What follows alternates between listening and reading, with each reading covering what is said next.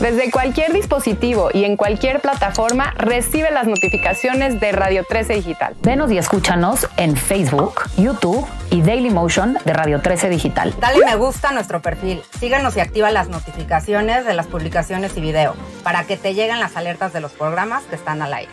Escucha nuestro podcast en Spotify, Amazon Music, Apple Music y Deezer. Síguenos en YouTube. Búscanos como Radio 13 Digital. Suscríbete a nuestro canal y activa la campana para que te lleguen las notificaciones de todo nuestro contenido. Visita nuestra página web www.radio13.mx. Radio 13 Digital, programación consciente.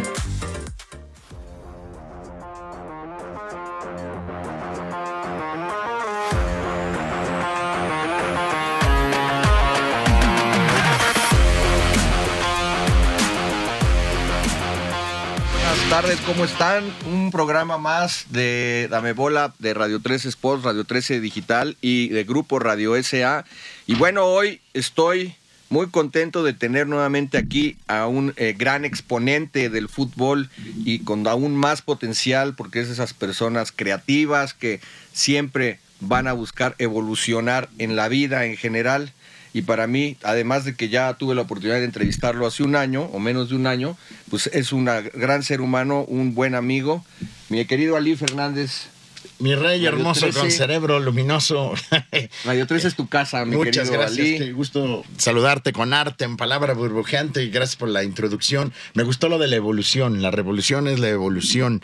Sí, pues siempre eh, pensando en crecer, e innovar, en, en fortalecerse uno mismo en todas las áreas. Aunque el área del fútbol, que es el área que principalmente pues nos une, ¿no? Y nos define. eh, eh, bueno, pues es donde mayor eh, tramo hay, ahora ando de, barba a ancha a nivel de cancha, donde más tramo explicativo se me da, pero como dices, me gusta, tengo esos halos eh, artísticos. eh, eh, genéticos, dicen que el ADN no se detiene y pues me gusta incursionar también en otros ambientes, todo tipo de ambientes, hasta, hasta en la venta de tecnología estoy en el día a día, estoy, ya sabes, este, también estoy un poquito eh, así, porque es- eh, cuando me preguntan qué haces, le digo estoy en la industria porno, pero es por no estudiar, por no estudiar. Pero aquí encantado Radio 13, hace mucho vine, fíjate que hace mucho vine.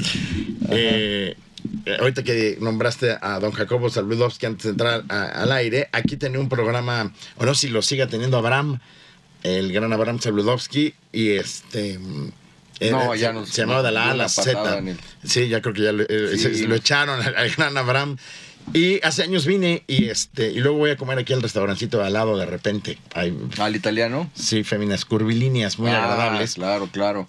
Y pues siempre es un, un placer estar en los medios de comunicación con el micrófono en on.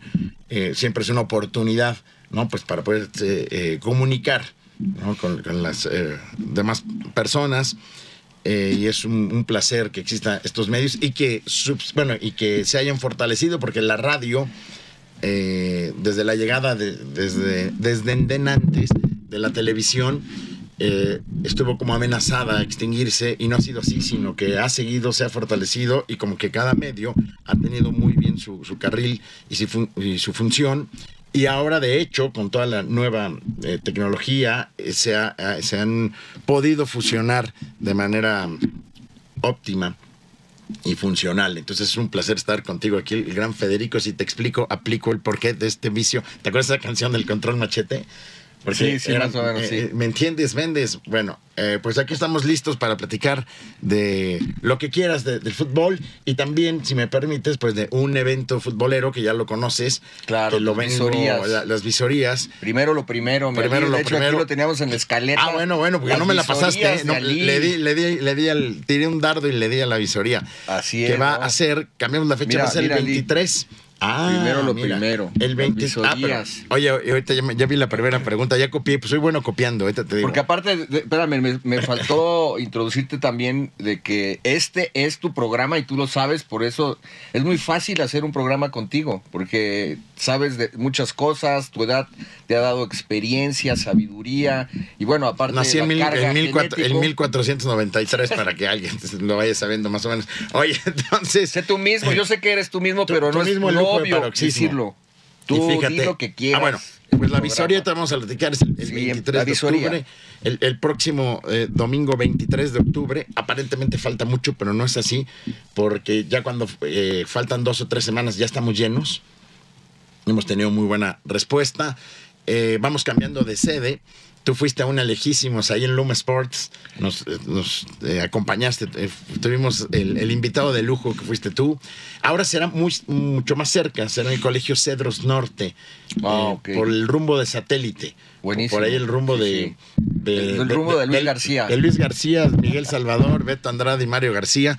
Por, por ahí. Mario García, el, el marito, el técnico del Atlante. Él es de ahí, Ah, que se sabía. Igual, este. eh, eh, como te dije, el Beto De Luis Andrade. García sí sabía porque Luis Miguel él- Salvador. él se enorgullece de ser Él se enorgullece de ser Sateluco a los cuatro vientos. Mimi, Luis Miguel Salvador también es de, por ahí. Sí, estuvieron en el Cristóbal Colón En, juntos, en el ¿no? Cristóbal Colón. En el Cristóbal Colón. Un Y- saludo a todo. Oye, a y luego, satélite. y de hecho en los medios de comunicación, otra persona que es, eh, es sateluco Al Bronx. eh, eh, y muy orgulloso eh, de serlo, como debe ser, es Javier Alarcón. Exacto, Javier sí, Alarcón, sí, el Javier comentarista, el, Sí, el sí. comen- el- el- el- muy conocido Gran y notable comunicador.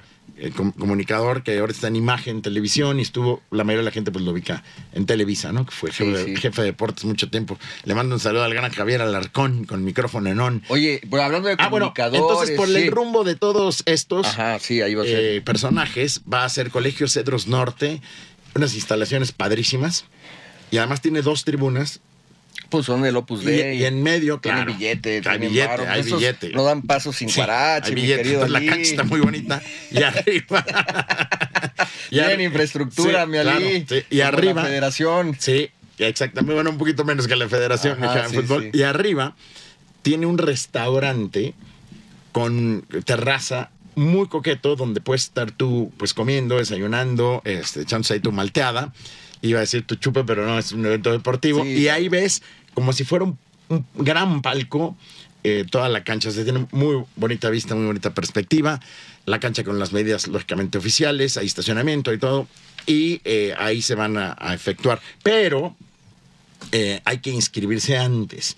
Hoy te voy a dar mi, bueno, de una Ok. vez mi, mi página que es Sí. www.elgranali.com www.elgranali.com eh, ahí es, yo te voy a dar un número, el de mi asistente inteligente, el de PAM, donde pues pueden tener los eh, informes. Pero si quieres, ya, ya que estoy aquí en, en ganga y en promoción, Claro, claro.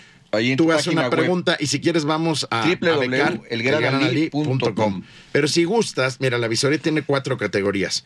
Infantil, que es de 10 a, a 13 años, juvenil, que es de 14 a 17, mayor, que es de 18 para arriba, y la femenil, que hemos tenido mucho, mucho éxito y, y mucho, mucha demanda y mucha respuesta, eléctrica respuesta a esta propuesta, es de la femenil es de 15 años para arriba. Pero ¿qué te parece?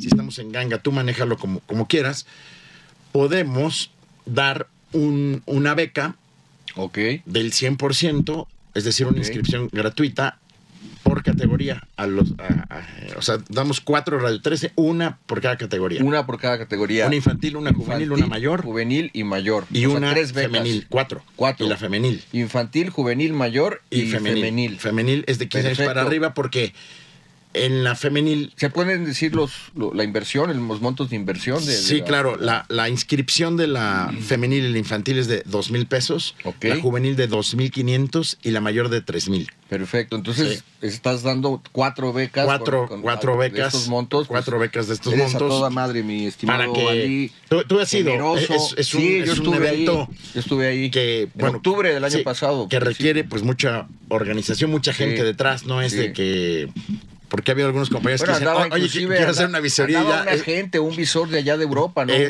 Un- un- estaba el, el- el gran francés que vino precisamente sol- solamente a ver a, a la- al grupo femenil porque él se dedica a promover el fútbol femenil en España y en Francia principalmente, de donde es él. Ahorita te voy a pronunciar su nombre correctamente de mi gran amigo, eh, se llama Antoine. El gran Antoine. Ok, Y eh, bueno, y tenemos la relación eh, con él y con gente en Europa, tenemos intercambios en Argentina, porque la visoría es muy importante. No es una prueba donde, a ver, pasas o no pasas, eh, sino es el conocimiento de un jugador como un diagnóstico y de ahí empezamos un camino. De hecho, el trabajo de la agencia viene después de la visoría, Sí. que es de acuerdo a lo que muestran y a la edad y a la capacidad, comenzar a, a- a conseguirles oportunidades. Es muy importante saber que es un proceso, no, no es de que lo veas y al día siguiente esté debutando en Cruz Azul, no, no, no, pero eso Sí, no sí, existe. sí. ¿no? Entonces es un proceso y un trabajo de Correcto. años. Sí. Así como un doctor o un locutor o un biólogo no, no se hace en cuatro meses, tampoco un futbolista. Es correcto. ¿no? Un futbolista requiere mínimo cinco años atrás de, de- Sí. de preparación y esfuerzo y un crecimiento. Y, y- Sí, no, no- no es una medida exacta como otras Sí. profesiones porque de repente se abren espacios u oportunidades y se cuela uno. Déjame decirte, el primero que se me vino a la mente, porque yo estaba, como decía Arapiloyan, yo, yo llegué ese día, yo estaba ahí en el Club América, cuando debutó eh, Diego Laines. Pasaron una serie de circunstancias en el primer equipo que había sus- suspendidos, expulsados, lesionados. Eh, eh, había, este, estaban, bueno, el plantel, la parte delantera, de, del- o sea, la ofensiva del, delante, del plantel, en ese momento dirigido por Ricardo Lavolpe, estaba mermada. Entonces armaron un, un partido urgente entre la 20 y la 17. Lo armó Peláez. Y este, para ver qué jugador de, de ellos podía entrar de cambio o salir a la banca o en- incluso debutar por las circunstancias que, que vivía el equipo. Y les habían recomendado a dos delanteros de la 20. Entonces jugaron contra la 20, contra la 17. Llegó la Volpe y los vio y le dijeron, ¿cuál te gustaba? ¿Fulano o Sutano? Dijo, no, ninguno de ellos dos. Me gustó el de la 17. Ajá. Laines. ¿Cómo? Tabajeño. tiene 16 años. Ese me gustó. Y dijeron, no, no, ese no va. Ese no, no tiene el proceso, no va. Los otros dos. Y un técnico como La Volpe, que hay pocos como él, no, pues dio, ahora sí que dio el manotazo en la mesa y dice, ese es el que, el que quiero y lo brinco y lo voy a meter en la copa. Y si en la copa me responde, Lo lo, meto en la liga. Y al día siguiente lo debuta en la copa. Yo me acuerdo, no es porque sea estadístico, sino porque coincidió con que yo ese día estaba en el Club América. Ha habido a hacer un- otras cosas, unas cosas Recuérdame tú de quién sociales. eres hincha. ¿De quién eres hincha? Tú, tu amor está Ya. como amor de condominio. Bueno, has- Sí, conoces sí, a todo sí. mundo. Sí, pues igual. pero igual ¿Dónde igual- está tu corazón? igual que con, que- igual que con en, en el lado amoroso, igual, este, igual en el fútbol, casi le voy a todos. Ha ido cambiando, ha ido cambiando. ¿Pero tienes de uno niño, o eres Villamelón? Ya soy un villamelón, yo creo, No, ya, no ya, ya, terrible, sí, creo que No, sí. por De favor. niño le iba, pero a, a- a- a Cruz muerte, Azul, ¿no? a Cruz Azul, Sí, sí, me pero. Cruz Azul perdía y lloraba de coraje, pateaba el, el- el bote de basura. Te iba a decir pateaba el perro, pero no, no es cierto. Este, rompía platos, este, bueno, hacía mis actos de rebeldía, mis, ¿cómo, cómo se dicen estos actos? Mis, este, Berrinches. mis berrinches, hacía mis berrinches, pero sí hacía coraje, o sea, me... me- Sí, sí, claro, sí. Bueno, era un niño berrinchudo, pero sí, sin duda, pero sí, sí me daba un sentimiento, ¿no? Como Claro, de claro. impotencia que, Sí, que- sí. que perdiera, que perdieran mis ídolos. Perdían poco, Claclaro. perdían Sí, poco. no, de hecho, yo me acuerdo que los torneos eran largos, eran 38 jornadas, 20 equipos. Y eh, hubo, creo que el equipo que menos perdió en algún torneo fue América, que perdió tres veces. ¿no? Es una marca increíble. Cruz Azul perdía cuatro o cinco veces al año nada más. Y los demás sí. equipos perdían 10, de 10 para arriba. sí, o sea, eran sí, 40 sí. juegos. Eh, o, sea, o sea, perder eh, siete juegos para, para arriba era que traías un, un equipazo. Era un Claro. torneo muy largo. Sí, Entonces sí. perdían poco, sobre todo cuando las derrotas eran injustas. No, de repente, como un penal, ¿no? Injusto. Si quieres, ahorita hablamos del VAR, no había VAR, pero yo creo que el VAR, ya para actualizarme, por si nos están escuchando los millennials, yo creo que el VAR, en mi opinión, le está haciendo un daño terrible Sí. al fútbol. Sí, sí. Yo, en, en mi opinión. Y no me gusta, no solo eso, sino que cae un gol, un día Galeano, el escritor Galeano, Eduardo Galeano, maravilloso, definió y dijo, el gol es el orgasmo del fútbol. Es el grito, la, la explosión. ¿no? Yo se la escuché a Iván Zamorano, pero no sabía que no, era de Eduardo también- Galeano. Ah, ok. Y entonces brincas, eh, eh, bueno, es el éxtasis. Ajá. Y ahora, después de ese grito, te esperas O sea, porque el grito sale de manera natural, ¿no? Y de repente, pues va el árbitro, ve y lo anula. O sea, me parece, además, una crueldad. ¿no? Sí, sí, sí. Como siempre he dicho, que cuando anulan un golazo, vamos a poner ¿Viste el gol de Ernie- eh, Un ejemplo Alexis típico. Vega que le metió a, a León y lo, lo anularon? No lo vi. ¿No lo viste? No lo vi, pero ahorita lo voy a ver. Pero, por ejemplo, una tijera, ¿no? Que también es, no, no Sí. sé. O un. O al América en el juego contra. Bueno, Fidalgo también le anularon uno días antes. América en la final contra No Monterrey. habían pasado ni cuatro Sí. días cuando a Fidalgo y Alexis Vega les anularon un gol muy parecido. Bueno, América en la final contra Monterrey hace un golazo que con ese ya lo, lo tenían sepultado y lo anulan por una especie Ah, de mano. sí, en- claro. Sí, y sí. después viene un jugador. Yo digo que un gol de esa envergadura, y así se dice, no debería anularse. Hace no mucho en la Liga de Ascenso, la UDG hizo un gol, pero un poema de goles, te lo voy a enseñar, y lo anularon por, bueno, además mal anulado. Entonces yo creo que, claro, esto es, es- esto sí es una fantasía, ¿no? Digo que un golazo no se debería de, de anular. Sí, Pero No, y bueno. además porque los criterios no están unificados a nivel mundial y también, disculpa, Y ahora- pero el tema de la corrupción y los y las Claro. suspicacias. Bueno, y ahora en el pa- eh, sonaba como una buena solución, ¿no? A ver, lo vamos a revisar y entonces ya me fijo. Sí. Pero ahora parece que, que es peor, o sea, parece Sí. que ese cuarto está oscuro, es un ballroom Sí, blitz, les vale es un madre. ballroom. Este, Les vale llegan madre, o y, sea, y- ves ahí y no ven nada. Inobjetable y como si no. Entonces no está si una pantalla negra. Sí, Ah, no es- bueno, en la Eurocopa del año pasado, en la Nations League de, de Europa del año pasado, ah, el gol que le mete Francia a España también no, eh, eh, no era un gol legítimo, ¿no? No está funcionando porque Acuchillaron a España. Porque el, el veredicto no ha sido el, el correcto. Y los criterios, sí, es correcto. Y como dices, pues se presta a... primero le restas, para mí, autoridad a un árbitro. Es, así es. ¿no? Y el árbitro... No, los como abanderados también ya se- son Como también se puede lavar las manos. espectadores Sí, claro. allí. Los abanderados ya. Buen punto. van a están en peligro de extinción, Sí. los abanderados.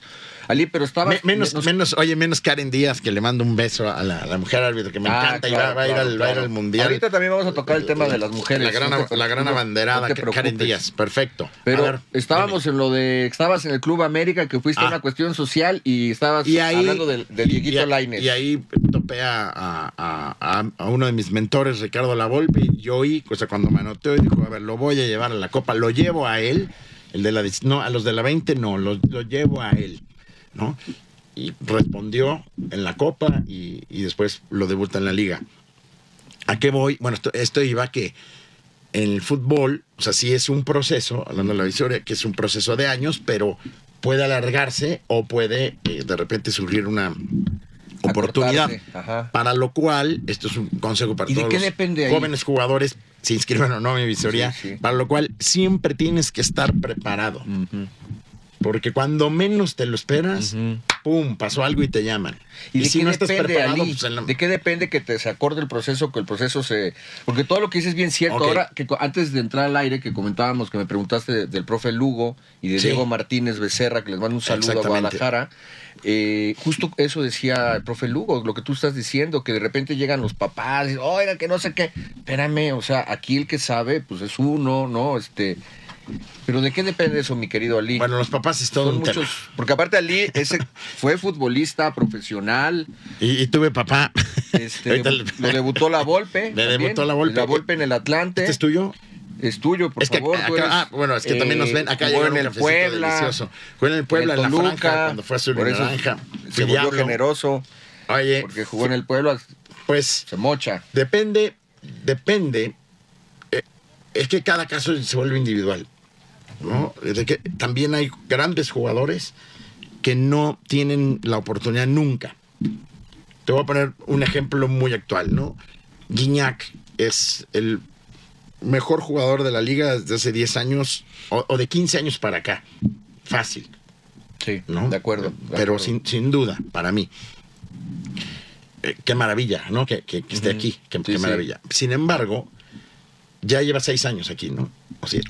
Llegó en el 2015, cuando justo para, ¿te acuerdas la final de Libertadores contra River Sí, Plate? contra Para, eso- River. para eso lo trajeron, llegó. estaba recién llegado. Pues tenía, bueno, ya tiene seis años, siete, tremendísimo jugador que ha aportado mucho y, y no, no solo con su fútbol y, su- y su gran Técnica, éxito, sino todo lo que hace en un grupo, ¿no? Porque además es tremenda Líder. persona, líder, una persona muy, muy madura, Sagitario, muy mi querido consciente. Ah, Sagitario, incendiario y diablo. del diario, 5 de diciembre.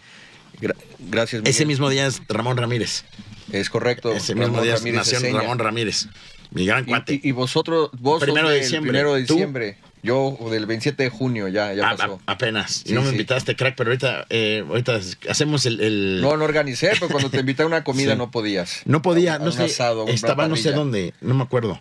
Sí, estabas en, en tierras. En de- de no estaba en México. En, tierras de las playas de Tailandia, ya con alguna chamacona. Estaba por allá, est- Sí. estaba, estaba así, se estaba de- del otro lado del mundo. Oye, y entonces, es- con una curvilínea, Salud. estaba semidesnudo con unas bellas damas. Entonces es. no pude ir.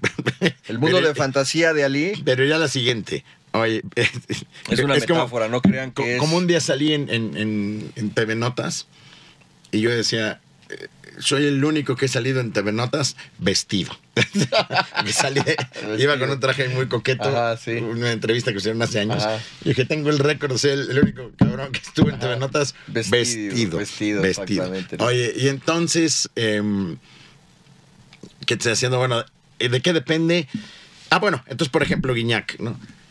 Quiere decir que los últimos siete años, todos los aspirantes a delanteros mexicanos de Tigres no han jugado y se han perdido y se han quedado en el camino. Porque para quitar a Guiñac tienes que ser mejor que Guiñac y no hay un solo jugador en la liga que sea mejor que Guiñac. Ahí tal vez es cuando los equipos a decir, oye, tengo un baluarte, vamos a prestarlo, vamos a promoverlo, vam- va- vamos, vamos a darle juego porque aquí no va a jugar. Lo mismo digo, si Talavera hubiera nacido 10 años antes, tremendo portero, no hubiera jugado.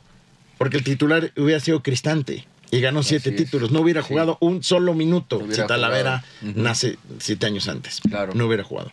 Es correcto.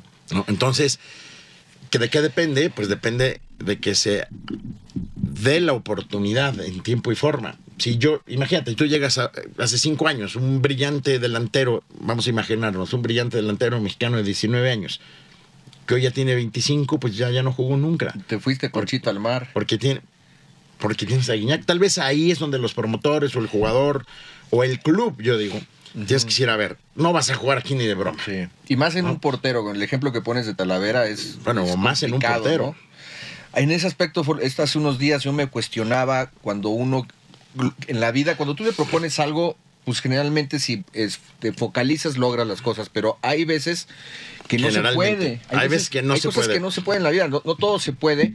¿Tú en ese aspecto qué opinas? ¿Que, ¿Que uno se labra su propio destino o que también ya hay un destino, digamos, valga la redundancia, predestinado? Algo, ya tu, tu camino está predestinado. puede ser la ¿Tú qué combinación, puede ser la Yo creo que combinación. es una combinación, ¿verdad? De, de, de ambas cosas. Primero, yo, yo siento que para todos los rubros, ¿no? Este, pero en este caso de fútbol, ya hay un predestino porque el futbolista primero nace, después te haces, ¿no? Ya no, no hay alguien que no, no, no, se, no, no se tenga que, que formar, ¿no? Sí, pero sí. primero naces. Conozco mucha gente. el biotipo, eh, ¿no? Sí, exacto. Conozco mucha gente que, vamos a suponer, técnicamente no tiene La varita eh, eh, mágica, la varita mágica, tocados. pero si físicamente no rinde, no tiene la velocidad, la estatura, la fuerza, la potencia, la complexión, si no es resistente a las lesiones, al, al ritmo de un futbolista que es muy agotador, La no viajes, la mentalidad y la disciplina. ¿no? No, no, este, no, pero hay, conozco futbolistas que físicamente, aunque el fútbol es el balón, o sea, la técnica, si físicamente no estás, no estás apto, no vas a llegar a un nivel alto. Claro. Pero, o sea, No. tienes que nacer. Sí. Después, hay gente muy atlética, o sea, todo lo contrario, y que no tiene la, la chispa, la magia, la técnica, el, la don, magia. Ese don. Sí, sí. ¿no? Entonces tampoco. Sí. Tampoco vas a llegar.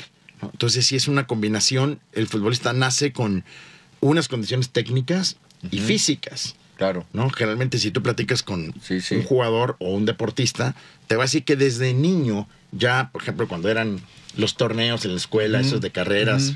100 metros, 200, un kilómetro, brinco, salto de altura, longitud, ro- bueno, robaba y robábamos. Ajá, es correcto. Ya naces Sí. con una ventaja física. Es correcto. Y también en el fútbol, como todo niño, ¿no? Que Todo niño, el, el que de verdad pinta para, para jugar profesional es un niño que a los 12 años su superioridad es muy evidente a la de Sí. los demás. ¿no? Tú dices, Sí. oye, mira ese cuate, ¿no? Sí, sí, sí. Muy- sí. Estás muy por arriba.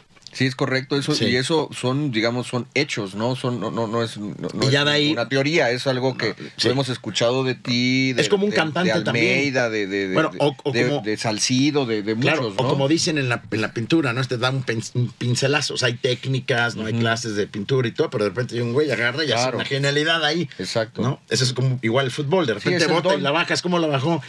¿Quién sabe? Se me ocurrió ahí. don, trae el don. Sí, ahí se me ocurrió. Un segundo antes no Sí. sabía. Eso es saber jugar fútbol. Claro. No saber un segundo antes qué hacer y sobre la marcha hacer lo correcto. Así es. Otra cosa es también cuando ya eres canchero, que a lo mejor sí sabes desde antes, aquí la cubro, la guardo, Sí, meto sí, el cuerpo, meto la nalga y me voy a apoyar, no voy para arriba y hago tiempo. O sea, eso ya es el oficio. Sí, sí. Pero el Ayer me preguntaba a un amigo de Culiacán, ¿qué es qué es ser canchero, Galí? ¿Qué, Ok, para- eh, pues ser ¿Cómo definirías ser canchero? Saber lo, lo que estás haciendo, ser un poco, bueno, ahí te va otra palabra que igual no se va a entender, que es como ser vago, que como tener co- conocimiento de lo que está pasando en la cancha, es decir, en qué minuto vas, cómo va el resultado Es correcto. y en qué parte de la cancha estás. Es decir, si estás defendiendo en la media o en la delantera, si estás en el centro o, o en alguno de los extremos. ¿No? ¿Cu- cu- ¿Cuál es tu posición con el balón en ese momento? ¿Cómo va el partido? ¿Qué va a pasar? Porque a lo mejor necesitas el empate. ¿no? Con el Sí. empate estás ya Ajá, calificado, por correcto, ejemplo. sí. ¿Y qué minuto va? Ujú. Inclusive hasta para dar un, un patadón, ¿no? Tienes que saber en qué minuto darlo. Claro. que antes te voy a decir lo que hacían los, los- la vieja eh, escuela, eh, sobre todo los, los uruguayos, ablandaban en, los, en, en la primera jugada, porque el árbitro no va ni a amonestar ni, ni, ni mucho menos expulsar. Sí, Entonces claro. apenas se la daban a alguien, toma, le daban el. Para, sí, sí, para, todo. Entonces el árbitro pues dudaba, ya, ya, ya, cálmate, ¿no? para ablandar, Sí, ¿no? pero ya El le di un patadón Sí, este sí. cabrón de amarilla y ya no me Sí. dieron la amarilla, ¿no? Sí, Y este, y los primeros minutos daban con todo. claro. Después hay, hay un- unos momentos donde no, o sea, tienes que leer, ser canchero es saber cómo leer, ahora sí que comprender el juego Ajá, la y lectura del juego. saber, y ahí saber qué hacer. Exacto. Oye, tengo que hacer tiempo, tengo que retrasarla. Tengo ya que no llevarla la al banderín y hacer tiempo ahí en el banderín. Estoy en minuto 85. ¿Qué pasa y- mucho en las visorías? No solo en las mías, sino cuando un chavo va a un club. Va un chavo muy hábil. Y entonces dice, ah, ahorita tengo que hacer un túnel, un sombrerito, o ahorita me, me quito a cuatro. Bueno, estás demostrando una habilidad. Pero si tú estás en medio campo, en medio, y, y te quitas a tres, aún así te los quites o tires un túnel innecesario, tu destreza, pues ahí está, ¿no? Pero un entrenador lo primero que dice, este no sabe jugar, no tiene conceptos futbolísticos, no tiene fundamentos, porque un túnel ahí no se hace, porque si la pierdes, es gol. Claro. Esta es una zona de seguridad. En la salida. Entonces dices, oye, el chavo juega muy bien, pero no está hecho todavía. Depende de la edad, ¿no? Si tiene tal vez Claro. 18 años, dices, no, yo no lo agarro. Si tiene claro. 13, sí, porque lo puedes trabajar y Claro, todo. claro. Hoy cada vez se acorta más, ¿no? Antes Sí. debutabas, agarras un chavo de 18, 19 y lo pulías y lo debutabas a los 22, ¿no? Hoy no. Hoy ya lo quieren todo ya. ¿A qué hora tiene que empezar ahora un hoy, morro? Hoy antes, hoy un morro, cuestiones técnicas y tácticas, yo creo que hoy ya tiene que empezar a los 13 o 14 años, Pero ya como muy tarde, ¿no? ya como muy tarde. Antes empezabas 15 o 16 en las Ajá. apenas a tener Sí, esto sí. de que conceptos muy elementales, ¿no? Que, por ejemplo, si se va el lateral izquierdo, el derecho se queda y se recorre un poquito así, como el abanico. Si se, al, al revés, si va al derecho, este se regresa, ¿no? O sea, nunca los dos laterales se van, por ejemplo, ¿no? Sí. Si la pelota ellos la hacen para atrás, pues recorremos un poquito, ¿no? Por ejemplo. Si la agarra el portero, hay que bajar a medio campo, ¿no? O sea, Sí. esos conceptos así como básicos que ya un jugador los hace en automático, Claro. así te los tienen El que comenzar a inculcar, ¿no? que la- un poco la táctica, ¿no? Ah, cuántos van a la barrera, cuántos van al córner, cómo se, se ponen en, en ese orden de primer Sí, palo, sí. segundo, si es zona, si es personal, o sea, eso, eso sí, ya debe ya debes comenzar 13, 14 años. Sí. Para Ya. que a los 15 ya, ya los tengas ya practicados, no solo sabidos, sino practicados. Claro. Porque ahora sí que la repetición lleva a la automatización. ¿no? Yo me acuerdo que de repente se entraba, le agarraba el portero, puta, chinga Sí. medio campo a, a- Sí. a tomar formación. Sí, sí. Ya casos como el de Salcido, que creo que debutó por ahí de los, los 23 años. Un fuera de eh, serie. fuera de serie. Un fuera de serie. Físicamente, mental, un Sí, top, un también- honor, un guerrero. Es muy raro ya que se dé eso, ¿no? Es que hay, hay otra palabra y la tuvo hasta Rafa Márquez, para lo que te estoy diciendo, y, y quien quieras, ¿no? Y Laines. Si la Volpe no está, si, si la Volpe no es el técnico, no debuta. Eh, eh, Lainez hubiera debutado tres años después. Sí, sí, yo me acuerdo cuando debutó. ¿Y quién sabe? Jugó contra el Pachuca, me parece. En- no, en Liga contra León, porque yo estaba en la imagen en ese momento. Él, Ah, él ok. en Copa contra Santos y, y en Liga contra León. Sí, Si la Volpe no hubiera estado. sí. Ah, Ahora, espérame, espérame. Lainez es, es un jugadorazo, ¿no? O sea, bueno, no, Sí, no, o sea, sí, sí, obvio. que no espacio se- reducido- Que no se malinterprete. En espacio reducido, pocos como Lainez. Sí, hay sí, o sea, él, iba a debutar, pero él hubiera debutado unos tres años después. O sea, una locura. Tres años después de que debutó ya estaba en España. Es correcto. Ya había sido campeón en México. O sea, a lo que voy es que en el fútbol tres años es muchísimo.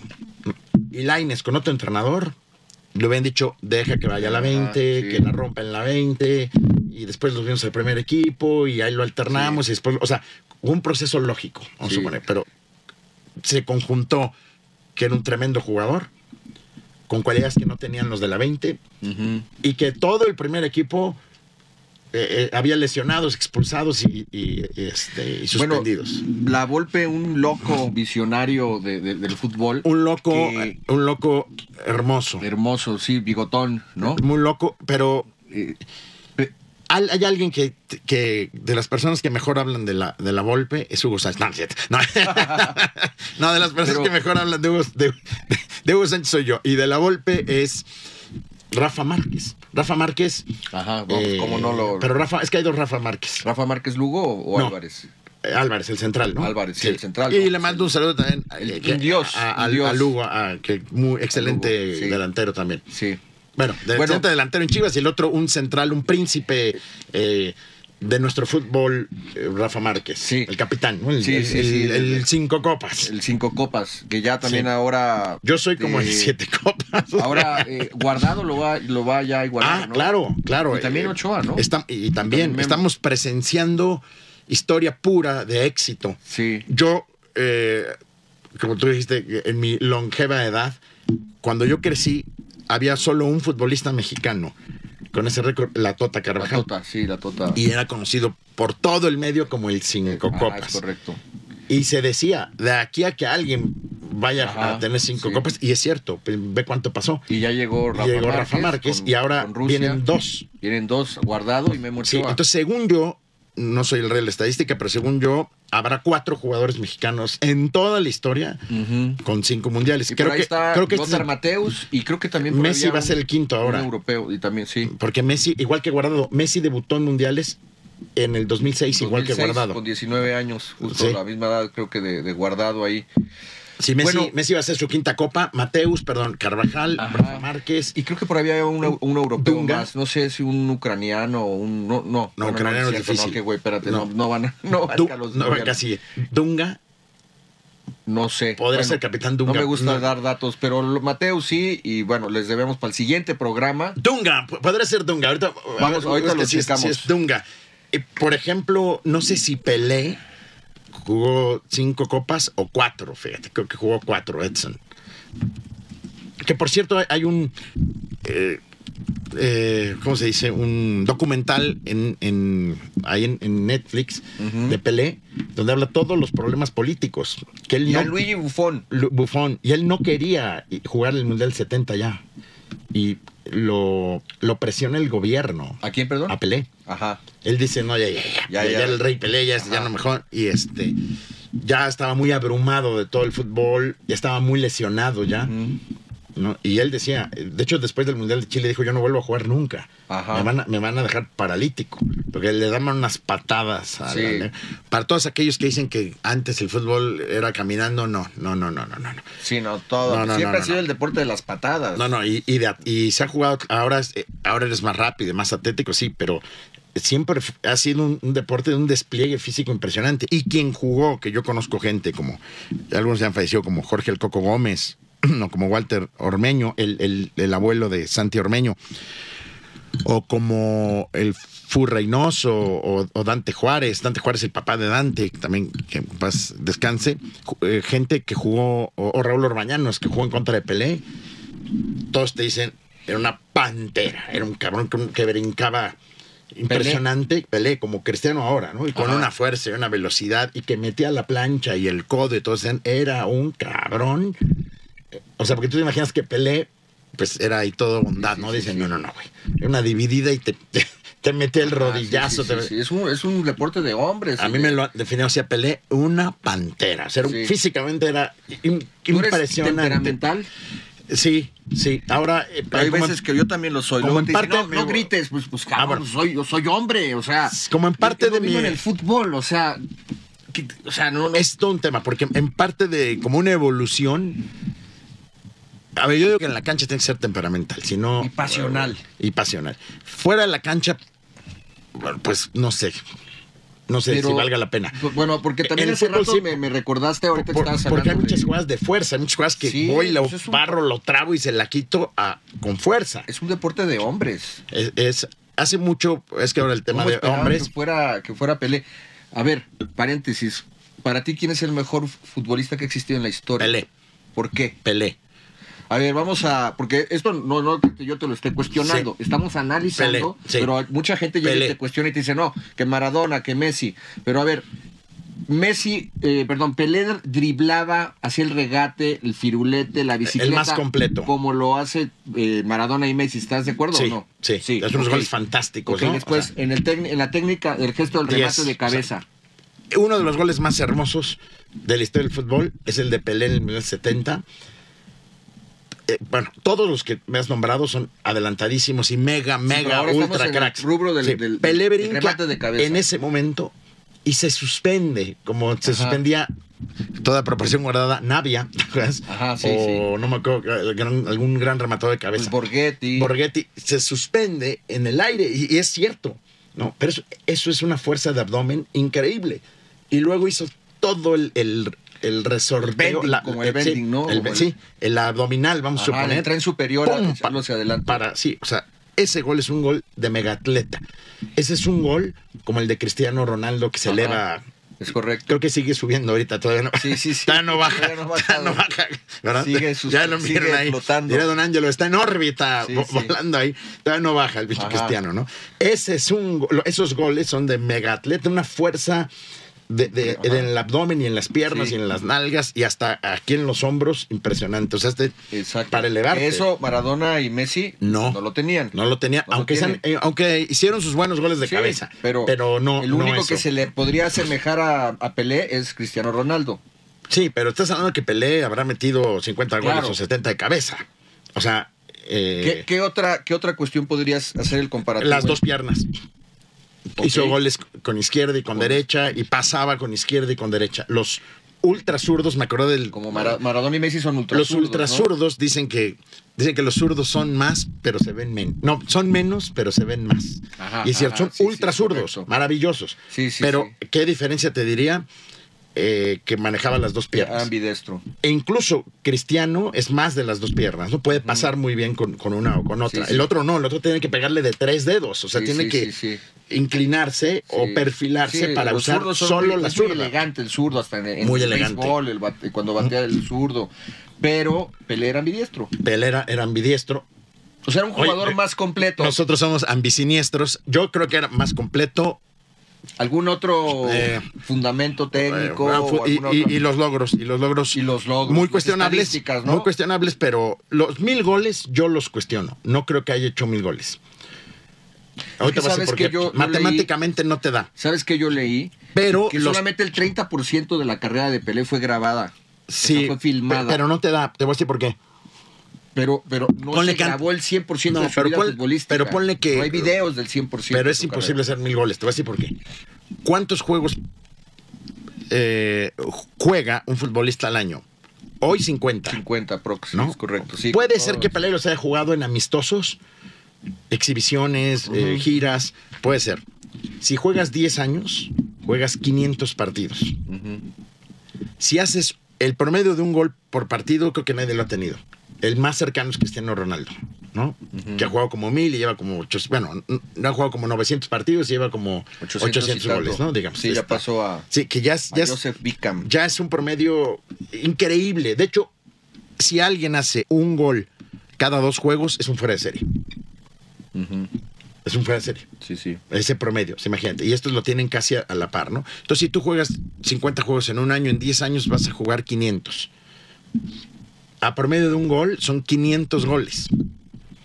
Es, es, inca- es Sí, casi sí, imposible sí, que pelee difícil. 8000. Sin embargo, yo creo que eso fue una gran, eh, gran movimiento de, eh, de mercadotecnia en su momento, como para coronarlo como el rey, ¿no? Sí. Sin embargo, eso yo lo, lo cuestionaría, pero sí hizo, pues, haber hecho 700 goles, sí, ¿no? Sí, pero conducir a, una, Eh, a, tu, a tu selección. fue a tricampeón del mundo, sí. Y además, ¿cuántos años tenía? en 17. Suecia? 17 años en su primer. Y se revienta un golazo en la Copa del Mundo. Sí. O sea, de 17 La años, final. ese sombrero.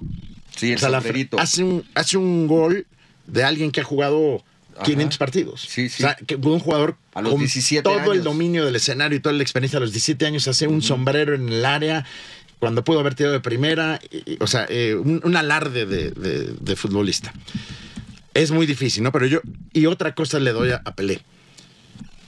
Que fue, aunque hubo gente detrás de él, ¿eh? Eh, Alfredo Di Stefano, eh, Sí, sí, sí. un- un- el primer gran, gran futbolista, ¿no? Aunque antes de él estuvo Puskas, ¿no?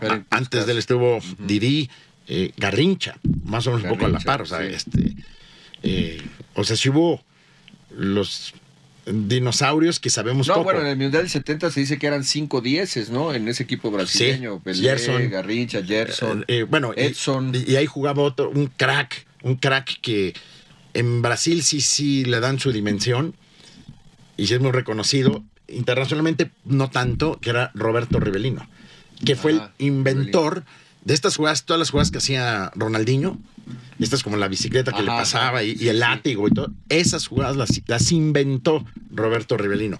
Y ahí va lo que te digo, Pelé fue más inventor. Ok. ¿no? Pelé, Pelé, no sé, yo me atrevería a decir que el inventor de la bicicleta fue Garrincha, fíjate. ¿No?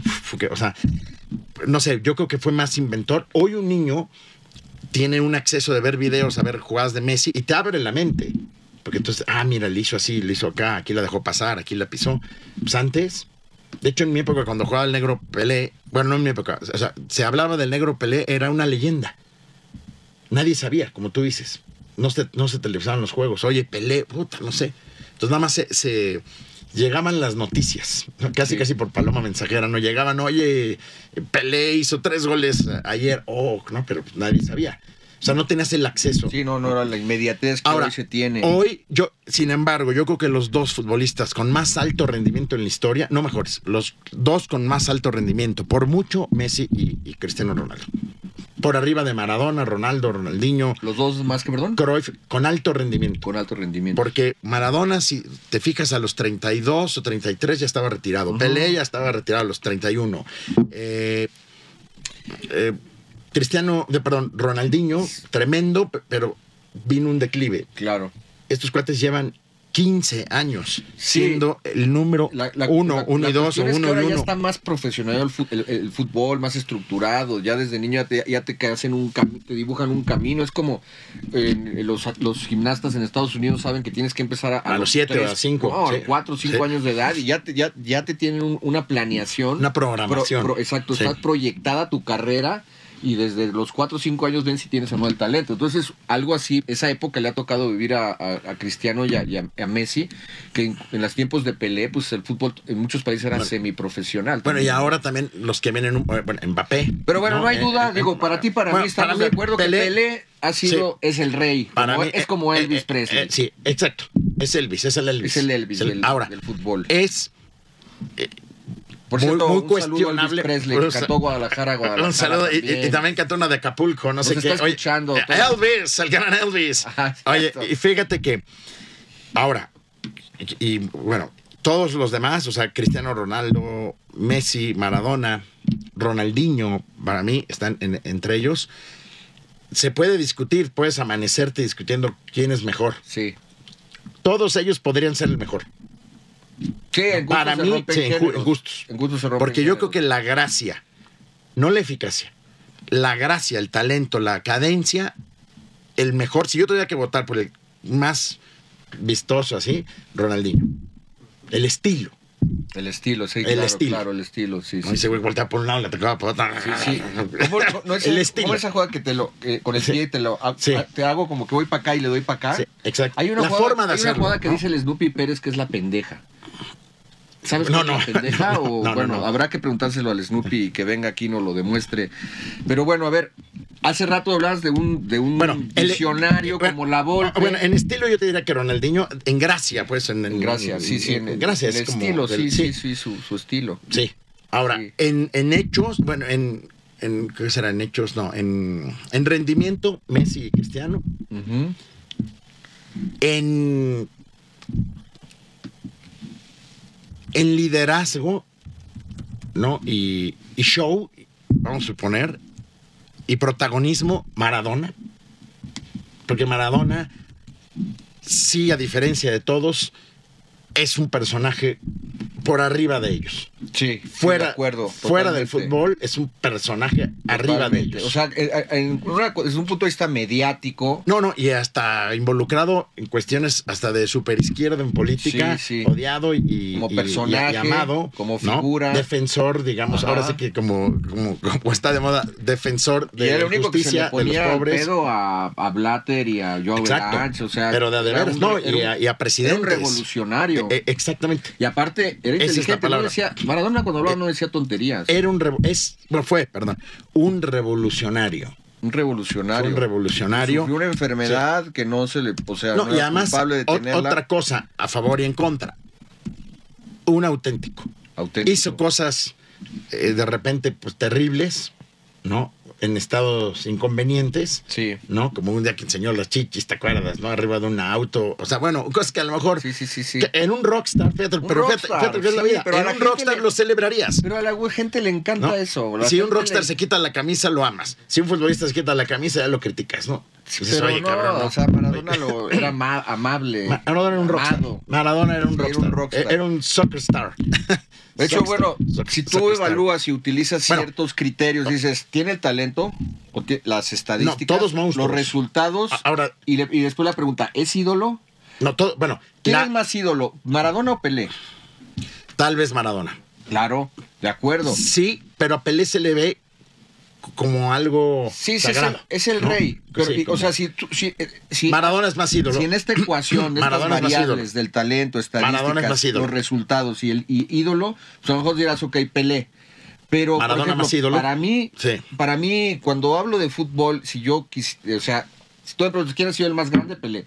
Pero si tú me preguntas quién es tu favorito, Maradona. quién es Sí. el que te mama, quién es el que te llega, Diego.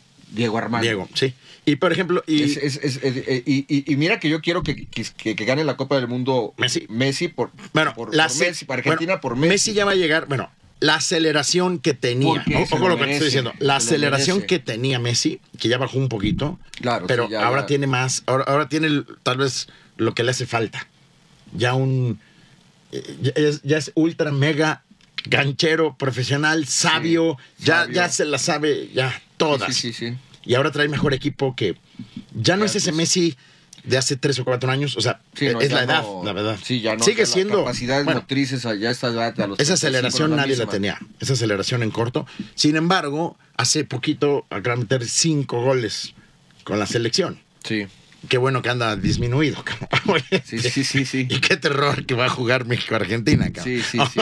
Bueno, ahorita a ver si nos da Ya de una vez, a ver. México, el mundial. aquí. Pero nada más, antes Sí. de pasar a eso, dijiste, nada más para terminar el término, la Volpe con, su, vi- con, su- con esa exquisitez y esa intuición y ese don que tiene para detectar talento.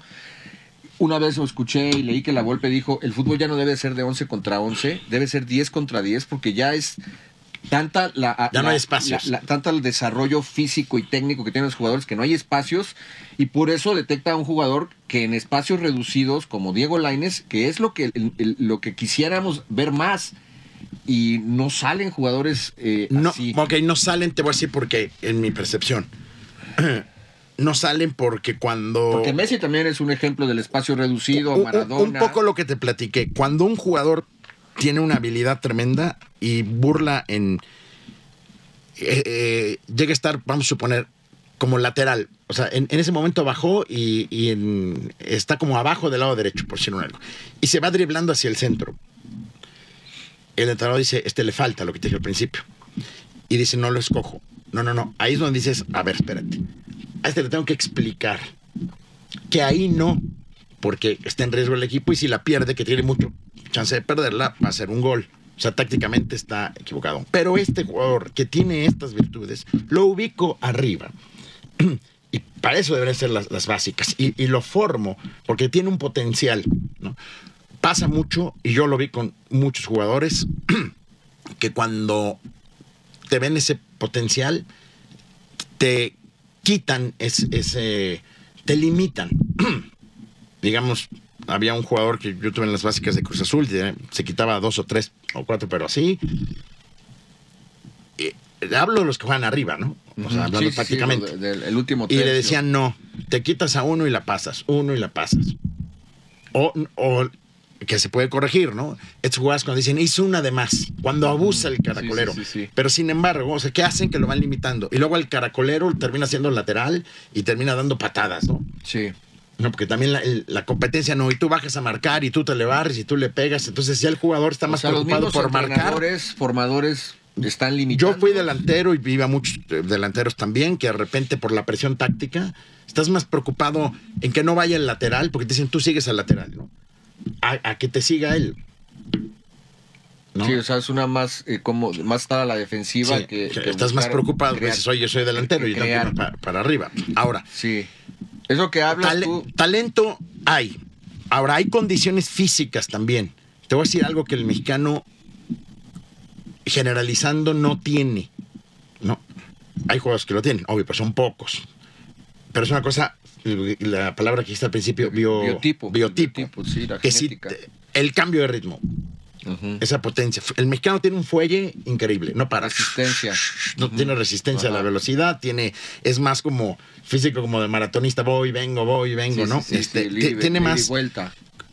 condición, digamos, eh, eh, o fuelle, ida y vuelta. Ajá, sí, ¿no? la resistencia aeróbica. Sí, pero no tiene el- la explosión característica del jugador negro, por ejemplo. Ujú, Cambio de ritmo, El- la el- potencia. o, o característica del jugador con una potencia de piernas Por eso increíble, Alexis como Vega Messi, como es Diego, es, es de los mejores, de los top 3 de la liga o el Por eso, de la liga, cuando que tiene potencia. por eso, te voy a poner- potencia es la coordina, la, El capacidad sí. física que combina fuerza con velocidad. ¿Estás de acuerdo? Esa es la potencia. Por ejemplo, un jugador se me vino a la mente, ex compañero mío, y, y un ejemplo así eh, contundente de alguien con cambio de ritmo. El- Blanco el- también tenía eso. Tenía antes de la lesión. Ajá, El Pony Ruiz. el pone. ¿no?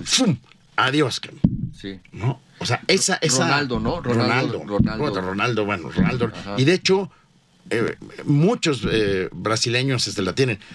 Hay otros que son, que es distinto, que son impresionantemente rápidos, como Neymar, ¿no? Pero, este, pero hablo el que va como rápido, se frena un poquito y cuando sí, te frenas, ahí te la avienta, ¿no? sí, y, ay, güey, cuando volteas, a lo mejor ese jugador en siete metros lo alcanzas. Sí, Pero en ese momento, en tres metros te sacó uno, va ahí. sí, sí, sí. sí. Ay, güey, ya cuando. cuando- Sí, sí, sí, que pasa mucho, que es un poco la diferencia de cuando juega un viejo con un joven. Usted le adelanta Sí, y tú, ay, güey, no chingues, ¿no? Sí, el cambio de ritmo, la potencia que no cualquiera. Eso Y el otro que la decías, tienen pocos jugadores. La tiene, aunque es muy veloz, pero la tiene, digamos, el Chucky Lozano. Obviamente, vamos a suponer un poco el Tecatito, Laines, eh, la tenía el Cabrito. eh, bueno, pero, al- pero ese dribbling, ¿qué te diré? Pues como, como el Pony, o como este jugador, eh, este que estaba en América y luego en Santos. Recientemente, este que tenía Quinteros, ¿no? Ajá, Darwin Quintero. Darwin. O, o este que hace mucho, bueno, no hace no tanto, que vino en América y la, Ma- Arroyo. Michael Arroyo. Michael Arroyo. Michael- Ese era un jugador Sí, con un cambio de ritmo tremendo. Sí, sí, sí. Tremendo. O sea, ¿te acuerdas? No sé, la bicicleta, vámonos. Sí, sí, sí. Michael Arroyo, por ejemplo. Esa es la potencia. Y por otro lado, lo que hablábamos de Maradona, de Messi eh, o de Lainez, es, es jugadores de espacio reducido que, que- que tienen agilidad. Que la agilidad es la combinación de la flexibilidad con velocidad o coordinación con Bueno, velocidad. yo ¿no? creo que- Esos son muy pocos, Mira, pocos, pero mira, yo digo una cosa y lo sostengo. Sí hay talento en México. Sí, sí hay eh, jugadores muy talentosos. Sí, es todo un tema.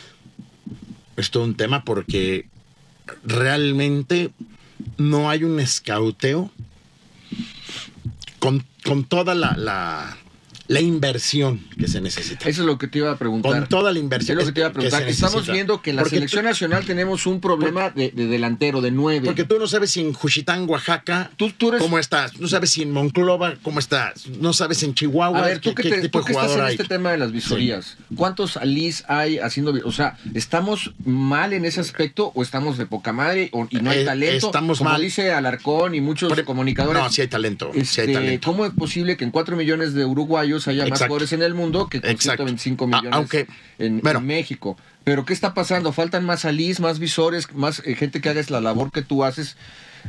¿Qué Falta que la labor que yo, yo haga O también el... pro- la, la hagan los clubs, pero se necesita una inversión. O sea, un club debería llegar Y no hay dinero. y montar como el circo. Me acuerdo del circo del cepillino de la chilindrina, pero no es, no es México, mentira. No, no, no. Porque, o sea, el, te voy a decir cuál es el problema. O sea, tú podrías montar un. Rentar una cancha y montar, me refiero a una, una estructura. La palabra circo me refiero a que montas, ¿no? Una estructura donde. y verlos. Se necesita dinero para rentar la cancha, para pagarle a los visores, para pagarle bien a los visores y este y para que tengas el tiempo. O sea, yo siento que un equipo como Tigres, América, Monterrey, debería ser eh, por semana llegar a un, a un pueblo e instalarse una semana y, y ver a todos, e irse una semana eh, a otro lugar y otro lugar y otro lugar y otro Pero lugar. no se hace eso, permanentemente. porque No, yo veo escuelas que hay escuelas o a lo mejor No, hay filiales y hay escuelas, pero es un negocio. Tú, tú ahorita vas y dices, quiero la filial de Santos y pagas 100 mil o 150 mil o 200 mil, lo que valga, y te dan la autorización para hacer el uniforme, te mandan a alguien el día de la inauguración, como también en, en- en equipos extranjeros, ¿no? Real Madrid, Milán, esto que han hecho, y bueno, vienen, hacen como la faramaya, pero quedan inconexos. O sea, realmente no hay esa promoción, porque ¿qué pasa? Que hay 70 franquicias de Santos. Entonces, ¿qué, qué hago? Sí, puede, puede haber algunas que tengan mano, ¿no? A ver, yo al más destacado te lo mando, ¿no? ¿Cuál es el problema? Que es un cuello de botella, que hay demasiados aspirantes. Entonces, ¿cómo lo, cómo los es donde tienes que traer la inversión para verlos? Por ejemplo, Por ejemplo, ahorita me vino a la mente lo de, Para la tecnología, la cobertura de, de la, de Telcel, ¿no? Sí, pero- está en todo el país. pero el problema a es- lo mejor no tenemos, sí. no tenemos este visores o escuelas No, pero en todos los rincones es que la del país, infraestructura cuesta. ves, Encuentras No. a los a los lines allá en, en el pueblo más recóndito de Sonora y a lo mejor no hay nadie quien lo vea claro, allá. es por eso te digo. Ese es el- ese es- o sea, tienes no que cobertura. ir, tienes que ir allá. Ahora, necesita dinero pa- para ir, ¿no? Y, y- y- y además el visor tiene que estar bien pagado. Claro. O sea, Porque cosa- si no vas que de malas, sucede. no quieres ir, puta, qué hueva. Eso, cosa no, que no sucede. Este, no, no, no. Y además también Si ahí... están mal pagados puede- los, entrenadores de fuerzas que básicas estar de bien. los clubes de, primera Claro, división. Tienes que estar bien pagado para que haga un trabajo serio, profesional, dedicado, con- o sea, que, que esté a gusto con su trabajo. ¿Cuánto sería bien pagado? ¿Cuánto le pagarías tú a un entrenador o a un visor de mínimo, mensual? eh, O mínimo sea, 80 mil pesos. ay, güey, eso, es- eso es muy bien pagado. Sí. Porque un sub-20, un entrenador de sub-20 te gana 20 mil y con 20 mil pesos no se vive, mi Ali. 20 mil pesos no se vive. O sea, Que tienes para que mucha hacer gente es otras buen cosas. sueldo, pero realmente... Tienes que hacer otras cosas. Tienes que hacer, o sea, tienes que tener otro ingreso. Claro. Y también ahí se abre la puerta mucho a muchas corrupciones, ¿no? Sí. Por ejemplo, ¿qué se hace a veces en Argentina o en Italia, ¿no? Que en las básicas están muy bien pagados los, los de la 13, 14, 15. Sí, sí. ¿Qué pasa? Eliminas la corrupción en un 90%. Claro. Así ¿no? es. Eliminas la como los corrupción. policías. De que llegue alguien y te diga, oye, mete a mi hijo, ahí te, va- ahí te va un, un- Págale bien al 250 policía mil y- pesos, ¿no? Pero primero eso. Luego, invertir, es que es una inversión, Miguel. Pero estás, estás hablando, Partes. estás hablando de que te va a redituar. Te va a redituar.